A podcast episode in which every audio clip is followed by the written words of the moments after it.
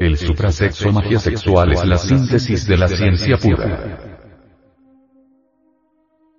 El suprasexo es universal. Se conoció en secreto en los misterios del cristianismo primitivo, de los templarios, de Leucis, Roma, Mitra, Cartago, celtas, fenicios, druidas, esenios, aztecas, mayas, incas, cojí, etc. etc. Ahí encontrará el investigador consciente arte erótico, que está en clave, pero el que tiene entendimiento entenderá intuitivamente. El arte erótico que encontramos en San Agustín nos presenta al sexo en sí mismo, como la función creadora más trascendente y trascendental. Empero, desafortunadamente, las gentes actuales ignoran esto, porque en el mundo disque civilizado, reina soberano el oscurantismo en esta materia. Nosotros hemos investigado, aquí en San Agustín todos los grandes tesoros de la alta cultura del espíritu, hemos escudriñado el fondo del gran arte erótico, y aquí hemos hallado la clave suprema de todos los secretos y la llave de todos los misterios. La magia sexual. El secreto de todos los secretos está en el suprasexo. De él hablaron los alquimistas medievales y lo llamaron la piedra filosofal. Esa piedra se encuentra en los órganos sexuales tanto del varón como de la mujer. Al suprasexo lo encontramos en clave en cada pieza erótica de San Agustín. Infortunadamente, los estudiosos que se acercan a instruirse con estas estelas, desconociendo totalmente los principios de la antropología gnóstica, ven en estas estatuas sexopatías, anormalidades sexuales de sus artistas. Obviamente, estas opiniones absurdas, esos exabruptos inaceptables, se deben a la ignorancia de los intelectuales de esta época decadente. Pues, por ninguna parte encontramos que los artistas agustinianos nos inviten a malgastar la energía sexual. La magia sexual es la función creadora más encumbrada y tiene como función vital, regenerar al ser humano. En San Agustín encontramos vestigios arqueológicos que nos demuestran hasta la saciedad la existencia de un culto fálico sagrado, y los testimonios antropológicos son muchos, como sus distintas formas y manifestaciones. Resulta evidente el carácter ritualístico que tienen los símbolos sexuales agustinianos, así como también su hondo significado para la conciencia superlativa del ser, y aquí, el arte erótico tomó forma para dejar su mensaje expresado a través de la belleza y la armonía de la erudición de los artistas gnósticos que elaboraron estas esculturas. Para comprender el verdadero significado de las ceremonias y de los rituales sexuales, plasmados en las piedras agustinianas, dirijamos nuestra atención intencionalmente al tantrismo del Próximo Oriente, lugar exótico de donde deviene la magia sexual enseñada actualmente, por los grandes iniciados indostanes que tenían como base el falismo sagrado. Allí se enfatiza la idea que un coito metafísico realizado entre un varón con una mujer, es una auténtica panacea para el logro de los más altos estados místicos. Además, tengamos en cuenta que el falismo sexual y el culto al fuego sagrado son antiquísimos. En Asia, por ejemplo, existen vestigios de templos y antecámaras, donde se le rendía culto. La historia de todas las religiones solares, está llena de símbolos y amuletos fálicos, tales como el mispa hebreo, el poste de mayo cristiano, etc.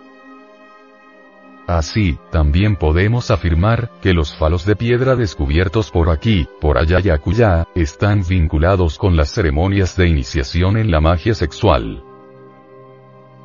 Al igual que en el próximo Oriente, los órganos sexuales desempeñan un gran papel en San Agustín.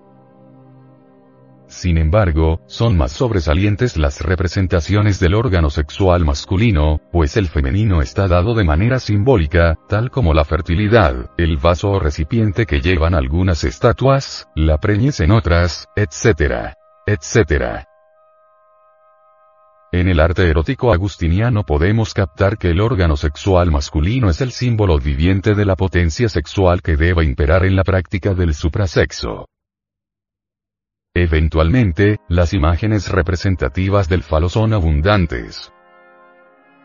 En el arte regio agustiniano, el falo aparece insinuado en forma insólita y hasta inusitado.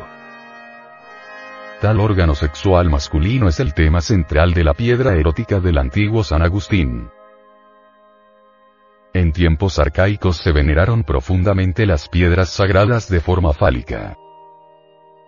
Otras veces semejantes a la vulva piedras de pedernal y de sílice, que se tenían por sagradas, por cuanto con ella producían el fuego sagrado como divino privilegio, tal como lo podemos apreciar en Indoamérica.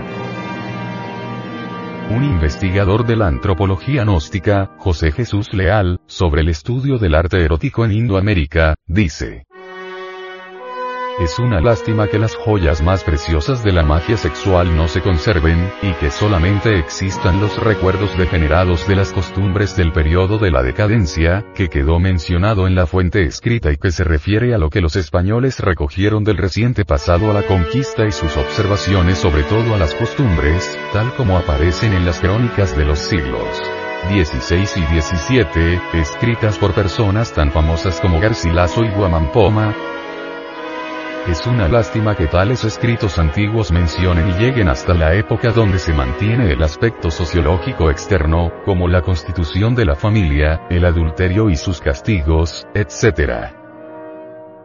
Sin considerar sus aspectos ontológicos y soteriológicos. Así, considero, que las fuentes de los siglos XVI y XVII, que guardan los distintos archivos como el estudio de Basto, y los escritos de varios eruditos, son insuficientes como material escrito, en todo lo que se relaciona con las expresiones de amor, Aquellos que opinan que el falismo de San Agustín es la producción con fines obscenos o viciosos sin ningún propósito sublime, están muy equivocados. No negamos que existió la decadencia sexual o caída en el infrasexualismo de las grandes culturas en el territorio americano, pero esto no es el caso de la estatuaría de este lugar. Sino por el contrario, esta magnífica concepción de representar el sexo por medio de la piedra, tiene como base una tremenda verdad.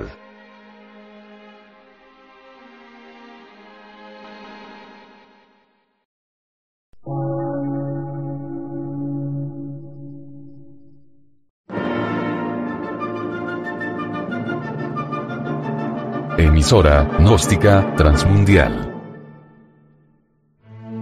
Por una nueva civilización y una nueva cultura, sobre la faz de la Tierra.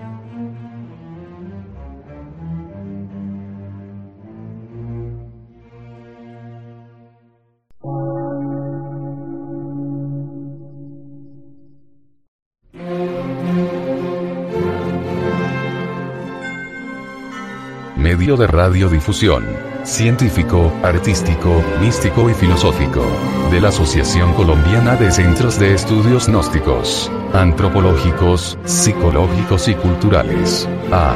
C.